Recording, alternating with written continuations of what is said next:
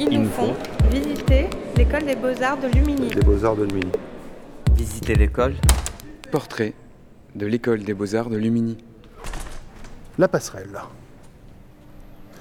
Bonjour, euh, je m'appelle Raphaël Imbert, je suis euh, musicien, saxophoniste, un habitué de Radio Grenouille autant comme, euh, auditeur qu'invité, directeur général donc, de l'Institut national supérieur d'enseignement artistique Marseille-Méditerranée, qui regroupe donc les beaux-arts de Marseille, le Conservatoire Pierre Barbizet de Marseille et l'Institut de formation artistique Marseille-Méditerranée.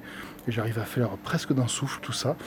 Voilà, j'ai dirigé pendant plus de 4 ans, presque 5 ans, le Conservatoire Pierre Barbizet de Marseille. On vient d'accueillir notre nouvelle directrice, Aude Portalier, euh, qui est arrivée euh, bah, lundi dernier, euh, voilà, pour prendre la, succession à ce poste prestigieux et, intense. Et je suis ravi, voilà, de, je suis ravi de ce moment et d'échanger avec, avec vous pour ces journées portes ouvertes euh, aux, Beaux-Arts, dans ce lieu magique et dans ce lieu un peu particulier, parce qu'on on est dans la passerelle, on est sur la passerelle qui relie dans le projet de René Gère, qui est l'architecte hein, qui a créé euh, et qui a imaginé ce lieu assez fabuleux, à tout point de vue assez révolutionnaire quand même, hein, même en termes d'intégration dans le paysage, en termes de réflexion sur l'environnement. On est au cœur des Calanques, on est au cœur, du parc national des Calanques, qui n'existait pas à ce moment-là, mais on est vraiment au cœur de ce campus de Lumini aussi, qui au niveau intellectuel, universitaire et, euh, artistique est si important. Et, euh, qui, est, quand même assez unique en, Europe et, dans le monde. Donc euh, cette passerelle, elle relie en fait les beaux-arts, où euh, il y a toute cette activité aujourd'hui. Beaucoup, on est très content d'ailleurs du, nombre de personnes qui sont déjà présents euh, euh, ce, matin. Et, l'école d'architecture, l'école nationale d'architecture, qui maintenant est partie dans ses nouveaux locaux avec l'école de paysage à la porte d'Aix. Et donc il y a cette passerelle qui a été prévue comme à la fois un lien un symbole de lien entre les arts et en même temps qui marque aussi, une il y a une séparation qui, a été effective à cette époque-là. Hein. Le bâtiment est, fabriqué dans les, en 68. Bon, c'est une date qui dit quelque chose, euh, a priori, euh, à, nos auditrices et à nos auditeurs, euh, et qui va prendre toutes ses fonctions début des années 70. C'est à l'époque une, seule et même école, mais avec des disciplines différentes. Ça va être évidemment séparé au niveau institutionnel après. Et, maintenant, on a, cette activité qu'on voit et déjà de, et je, c'est ma première journée portes ouvertes hein, aujourd'hui parce que moi je suis directeur général depuis octobre dernier, hein, c'est tout récent. Euh, j'ai découvert plein de choses aujourd'hui. J'ai, découvert une diversité de pratiques, de pensées, de, domaines, de, d'enseignements et d'enseignants assez, euh, assez incroyables. Et, euh, et, et, maintenant on a en plus tout ce périmètre avec une vraie, une vraie idée à défendre, un vrai projet à défendre pour que ce campus soit un vrai campus artistique, même le campus artistique euh, euh, de la, du territoire, parce qu'on est, euh, en gros, s'il faut donner quelques chiffres, on est sur 16 hectares de, parc, qui est un parc de campus, mais qui est un parc vivant. Venez à certaines heures et vous verrez toutes les familles de sangliers qui, qui sont réellement chez elles. Hein. C'est eux, les, les, les, usagers presque premiers du site. Une vie écologique assez fabuleuse et puis en même temps une vie artistique et intellectuelle très très forte. Donc on a vraiment, euh, on a vraiment à cœur de renforcer, de, favoriser cet enseignement, de, porter euh, euh, les projets des, étudiantes et des étudiants au, plus, au, plus loin et d'imaginer avec différents partenaires un avenir assez fabuleux, parce qu'on aime bien rêver quand même, hein. c'est un peu notre métier aussi. Sur, un, sur un site qui, qui, est de toute façon une vraie utopie en soi, et une, utopie déjà réalisée. Le site existe, et euh, le projet est, non seulement développé, à inventer. Donc voilà, avec des choses qui sont déjà là présentes, avec une vraie activité, une, vraie aura, un vrai rayonnement. Euh, bon, tout, je le dis avec beaucoup de passion parce que c'est aussi pour ça que j'ai postulé à ce poste de direction générale. Je, bien dans ce cadre-là, avec un lien très fort avec la ville, avec les partenaires, mais euh, aussi en tant qu'établissement public euh, euh, relevant d'une certaine autonomie, qu'il y a des très belles choses à faire, toujours en lien avec le conservatoire. Je ne vais pas abandonner ça non plus, hein, évidemment, vous, vous, imaginez bien. Et en lien aussi avec tout le travail justement qui est fait euh, par les services de Béatrice Simonet, donc c'est l'IFAM hein, qui, euh, qui, a tout un enjeu de formation, formation amateur, formation professionnelle, de production. Imaginez, c'est assez rare en fait d'avoir un établissement euh, public d'enseignement artistique qui a son pôle de production, ce qui est fabuleux parce qu'en termes de coproduction, et on est déjà en lien depuis quelques années de façon très forte avec des événements, que ce soit en art contemporain, en musique, en théâtre, en danse, qui, qui, sont très porteurs et qui ont permis de centraliser aussi, de, de remettre au centre l'activité, que ce soit d'un conservatoire de beaux-arts, au cœur de la vie culturelle marseillaise et, euh, territoriale. Voilà, donc c'est un lieu qui pour moi, en plus vous entendez, il sonne super bien. c'est un lieu où j'aime bien jouer. On a déjà eu l'occasion de faire quelques concerts ici.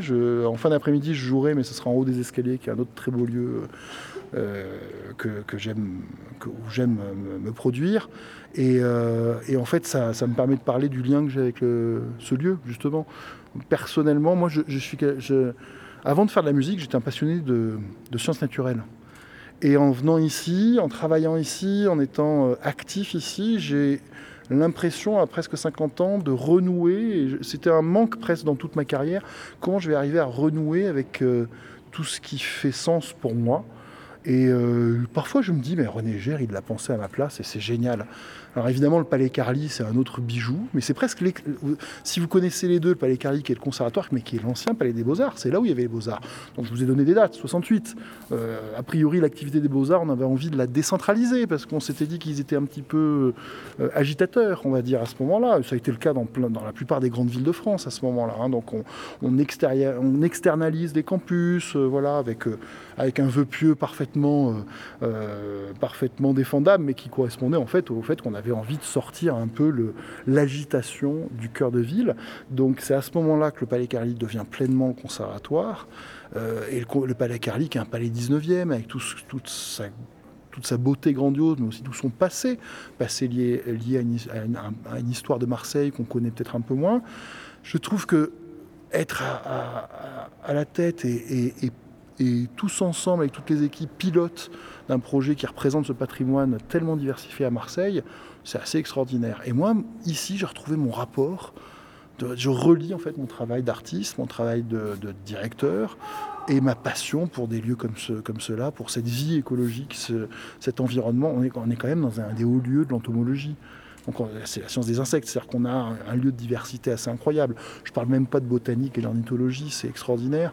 Et puis si vous parlez d'ornithologie, vous parlez de botanique, c'est évidemment des, endroits où la science euh, résonne avec les arts, avec les acoustiques, avec le, visuel. Et en plus, on a 15 000 étudiants sur le campus en général, et plutôt des scientifiques à côté de nous. Il y, a les, mathématiciens, les physiciens, les sportifs aussi.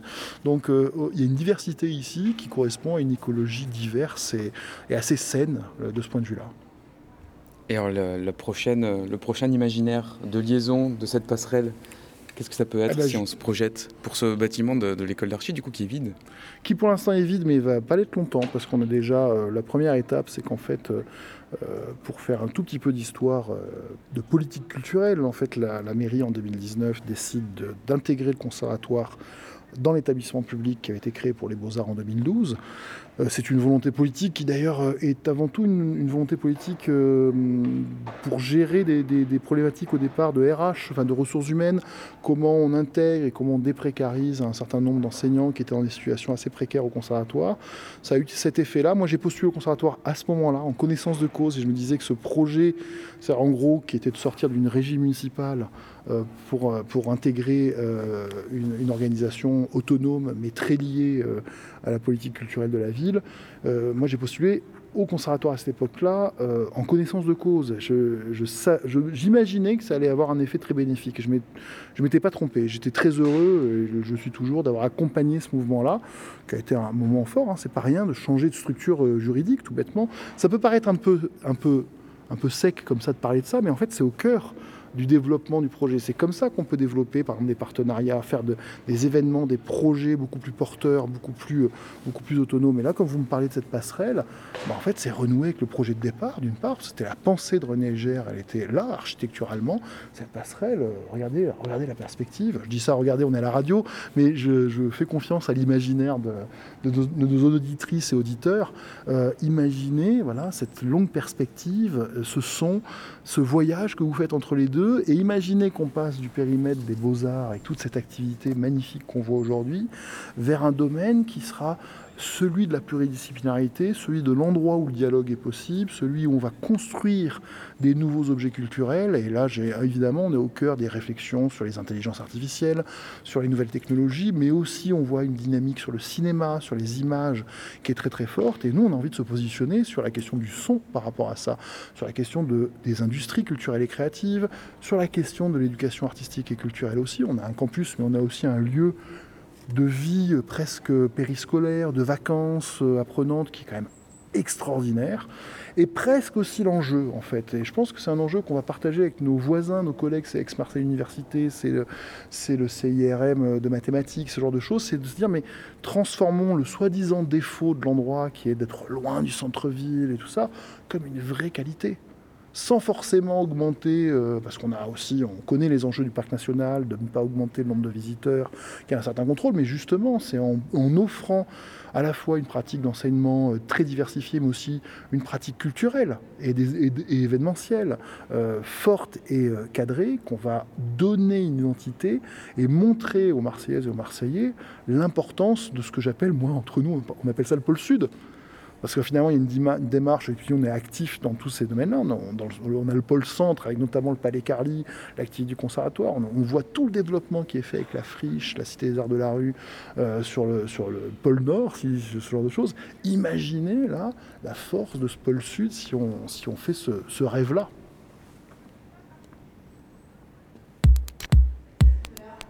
Portrait de l'école des beaux-arts de Lumini.